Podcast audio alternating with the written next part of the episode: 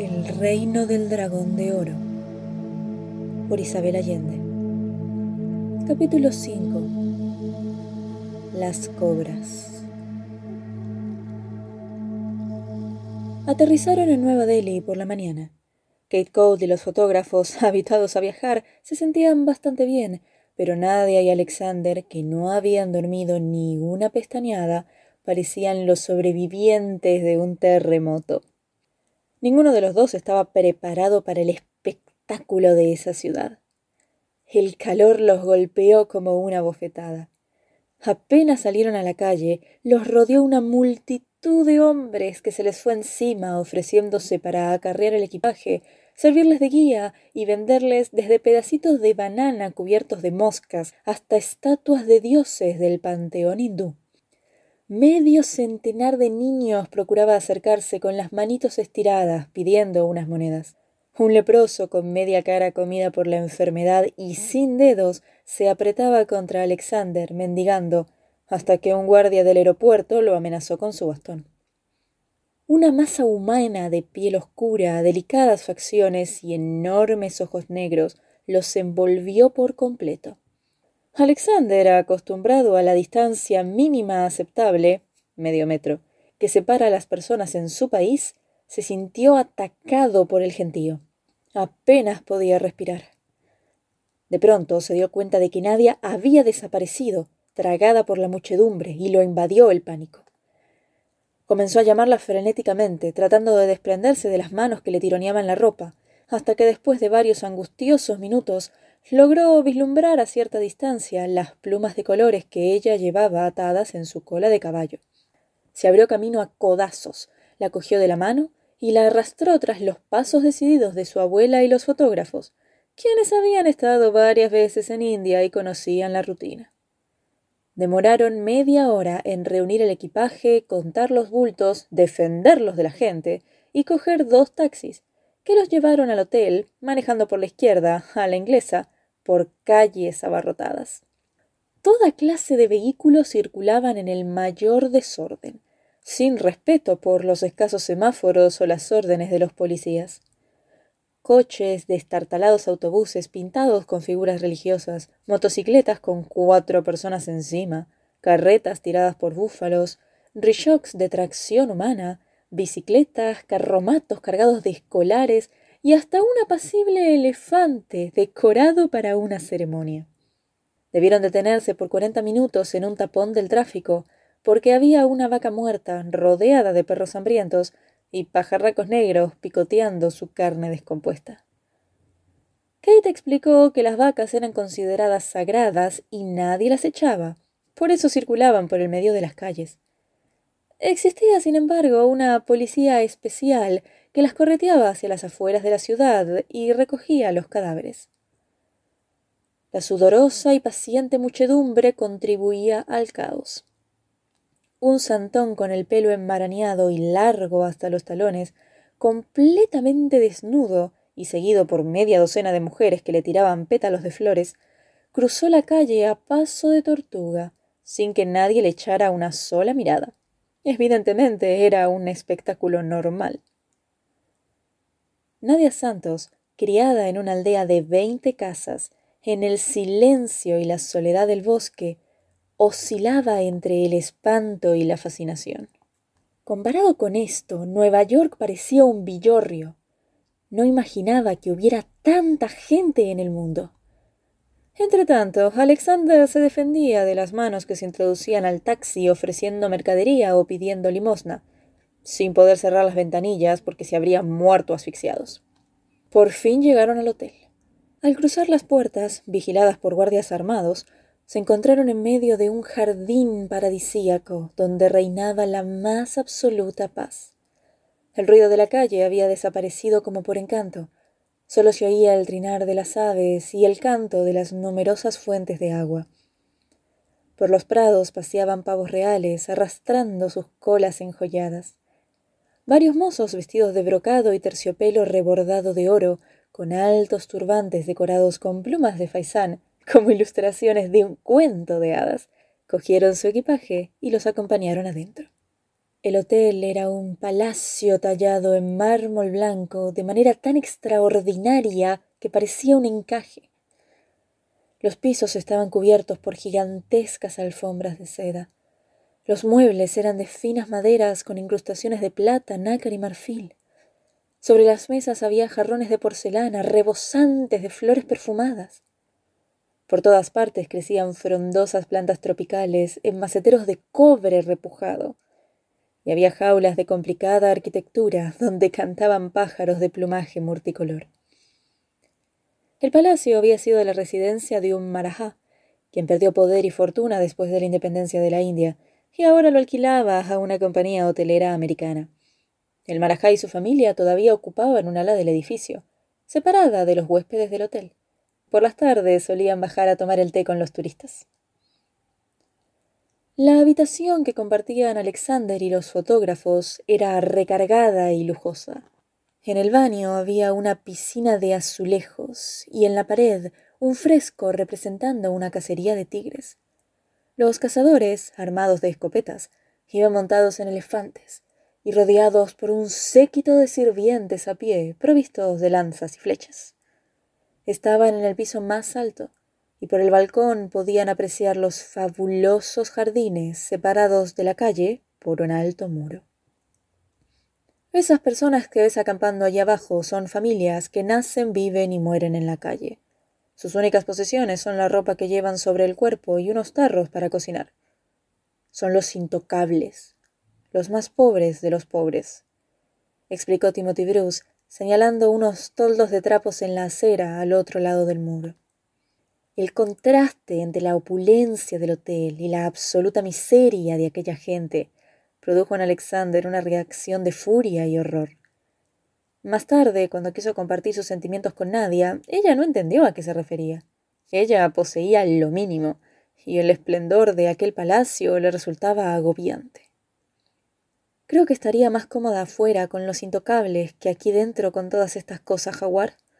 Estoy mareada. No hay un pedacito de pared sin adornos, no hay dónde descansar la vista. Demasiado lujo, me ahogo. ¿Y por qué nos hacen reverencias estos príncipes? Preguntó, señalando a los hombres vestidos de brocado y con turbantes emplumados. No son príncipes águila, son empleados del hotel, se rió su amigo. Diles que se vayan, no los necesitamos. Es su trabajo. Si les digo que se vayan, los ofendería. Ya te acostumbrarás. Alexander volvió al balcón para observar a los intocables en la calle, que sobrevivían en la mayor de las miserias, apenas cubiertos por trapos. Angustiado por el espectáculo, separó unos dólares de los pocos que tenía, los cambió en rupias y salió a repartirlos entre ellos. Nadia quedó en el balcón, siguiéndolo con la vista. Desde su puesto podía ver los jardines, los muros del hotel y al otro lado la masa de gente pobre. Vio a su amigo cruzar las rejas custodiadas por los guardias, aventurarse solo entre la muchedumbre y empezar a repartir sus monedas entre los niños más cercanos. En pocos instantes se encontró rodeado por docenas de personas desesperadas. Había aprendido como pólvora la noticia de que un extranjero estaba regalando dinero, y de todas partes convergía más y más gente como una incontenible avalancha humana. Al comprender que en cuestión de minutos Alexander sería aplastado, Nadia corrió escaleras abajo llamando a voz en cuello. A sus gritos acudieron pasajeros y empleados del hotel, que contribuyeron a la alarma y la confusión general. Todos opinaban mientras los segundos pasaban con rapidez. No había tiempo que perder, pero nadie parecía capaz de tomar una decisión. De pronto surgió Tex Armadillo, y en un abrir y cerrar de ojos se hizo cargo de la situación. Rápido. vengan conmigo ordenó a los guardias armados que vigilaban las puertas del jardín. Los condujo sin vacilar al centro de la revuelta que se había formado en la calle, donde procedió a repartir puñetazos, mientras los guardias intentaban abrirse paso a golpes de culata. Armadillo le arrebató el arma a uno de ellos y disparó dos tiros al aire. De inmediato el movimiento de la gente más cercana se detuvo en seco, pero los de atrás seguían empujando para acercarse. Tex Armadillo aprovechó el momento de desconcierto para alcanzar a Alexander, quien ya estaba en el suelo y con la ropa hecha jirones. Lo cogió por las axilas y con la ayuda de los guardias logró arrastrarlo a un lugar seguro dentro del hotel. después de recuperar los lentes del muchacho, que por un milagro estaban intactos en el suelo. Enseguida cerraron las rejas del palacio, mientras afuera aumentaba el griterío. Eres más tonto de lo que pareces, Alexander. No puedes cambiar nada con unos pocos dólares. India es India. Hay que aceptarla tal cual es. Fue el comentario de Kate Cole cuando lo vio llegar bastante aporreado. Con ese criterio todavía estaríamos en la época de las cavernas, replicó él secándose la sangre de la nariz. Estamos, niño, estamos, dijo ella, disimulando el orgullo que la actitud de su nieto le provocaba.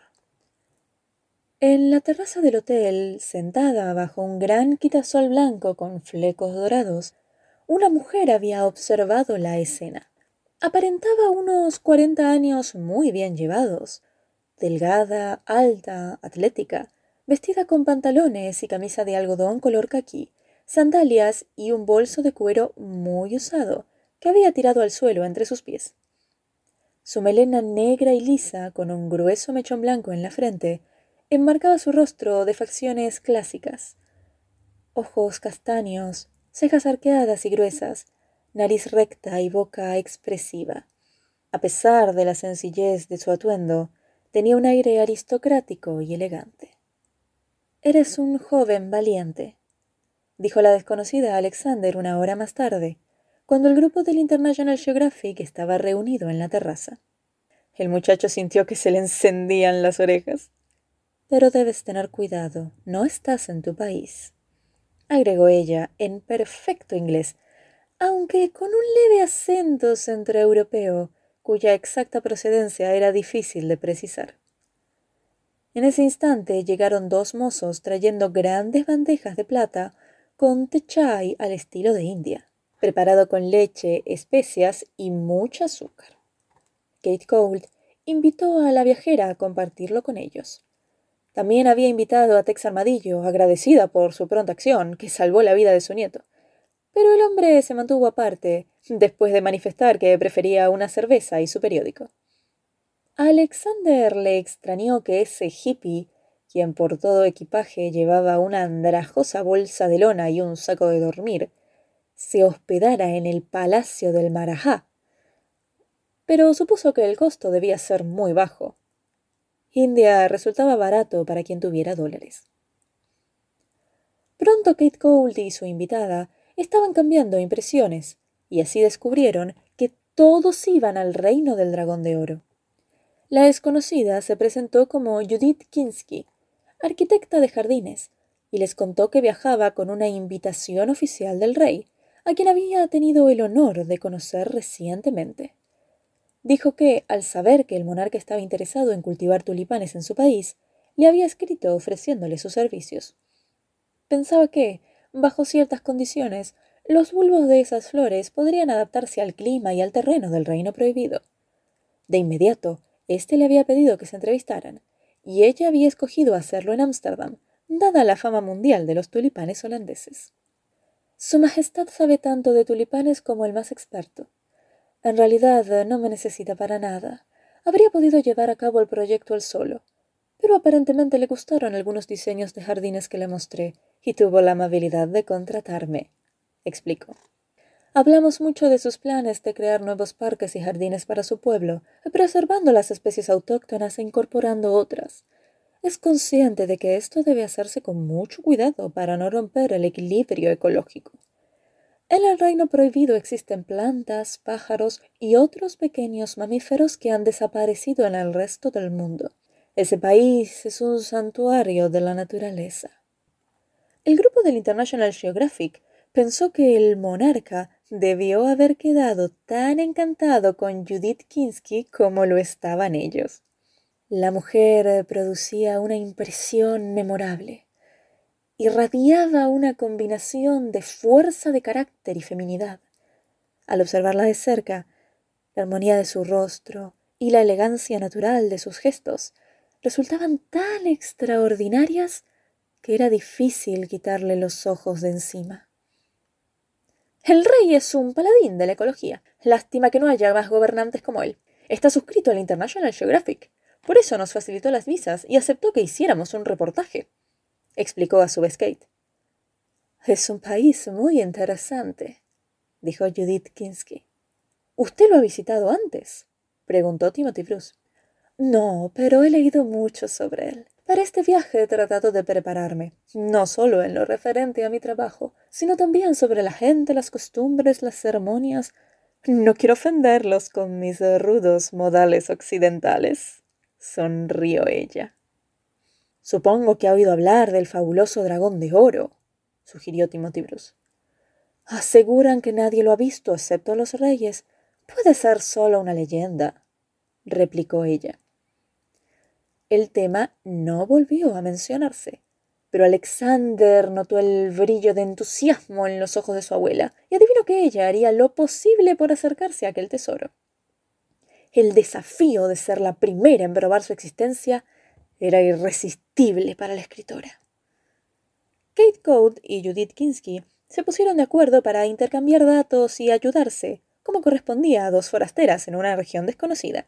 En el otro extremo de la terraza, Tex Armadillo bebía su cerveza con el periódico sobre las rodillas. Unos lentes oscuros con vidrios de espejo cubrían sus ojos. Pero Nadia Santos sentía su mirada examinando al grupo. Solo disponían de tres días para hacer turismo. Tenían la ventaja de que mucha gente hablaba inglés, porque India fue colonia del Imperio Británico durante varios siglos. Sin embargo, en tan poco tiempo no alcanzarían ni a rascar la superficie de Nueva Delhi, como dijo Kate y mucho menos entender esa compleja sociedad. Los contrastes eran para volver loco a cualquiera. Increíble miseria por un lado, belleza y opulencia por otro. Había millones de analfabetos, pero las universidades producían los mejores técnicos y científicos. Las aldeas no contaban con agua potable, mientras el país fabricaba bombas nucleares. India tenía la mayor industria de cine del mundo, y también el mayor número de santones cubiertos de ceniza que jamás se cortaban el cabello o las uñas. Solo los millares de dioses del hinduismo o el sistema de castas requerían años de estudio. Alexander, acostumbrado a que en América cada uno hace con su vida más o menos lo que quiere, se horrorizó con la idea de que las personas estuvieran determinadas por la casta en que nacían. Nadie, en cambio, escuchaba las explicaciones de Kate sin emitir juicios. Si hubieras nacido aquí, Águila, no podrías elegir a tu marido. Te habrían casado a los diez años con un viejo de cincuenta. Tu padre arreglaría tu matrimonio y tú no podrías ni siquiera opinar, le dijo Alexander. Seguro que mi papá escogería mejor que yo, sonrió ella. Estás demente. Yo jamás permitiría una cosa así, exclamó el muchacho. Si hubiéramos nacido en el Amazonas, en la tribu de la gente de la neblina, tendríamos que cazar nuestra comida con dardos envenenados. Si hubiéramos nacido aquí, no nos parecería raro que los padres arreglaran el matrimonio. ¿Cómo puedes defender este sistema de vida? Mira la pobreza. ¿Te gustaría vivir así?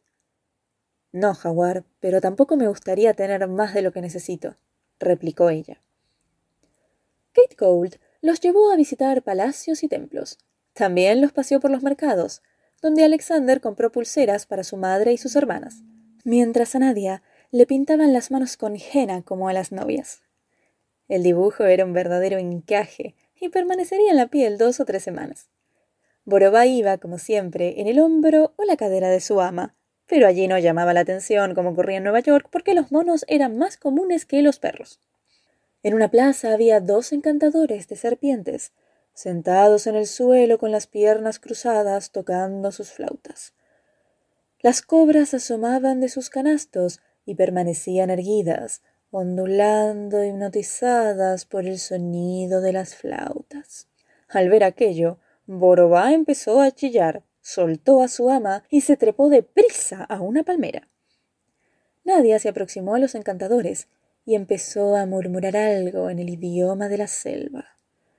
De pronto los reptiles se volvieron hacia ella, silbando, mientras sus afiladas lenguas cortaban el aire.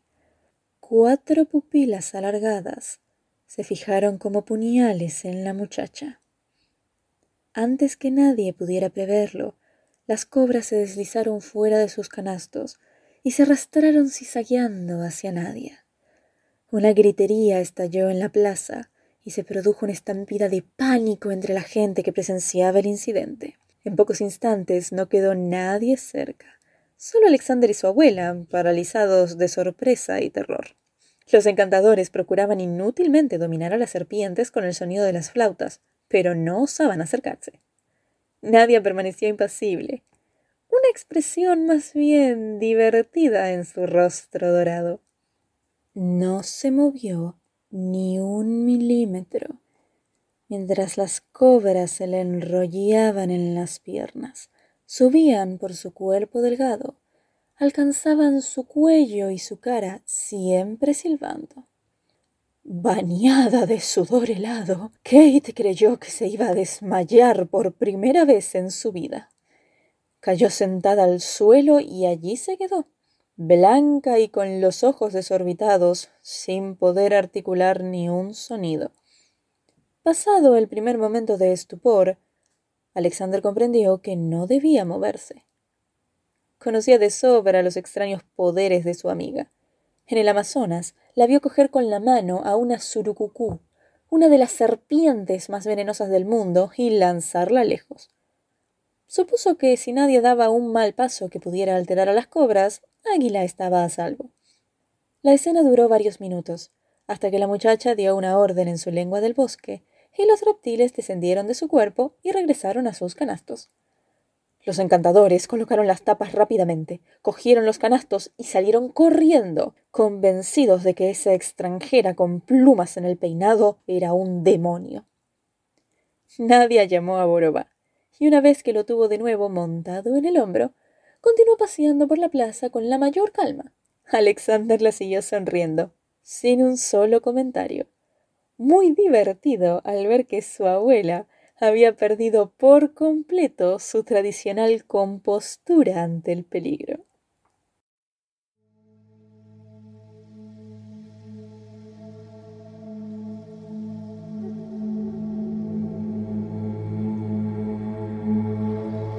Sepan que cualquier crítica, comentario o sugerencia me lo pueden escribir a castellanoaudiolibros.gmail.com o si lo están escuchando en una plataforma que admite comentarios, por favor dejen su comentario ahí abajo. Me encantaría escuchar lo que opinan ustedes. Un saludo y hasta la próxima historia.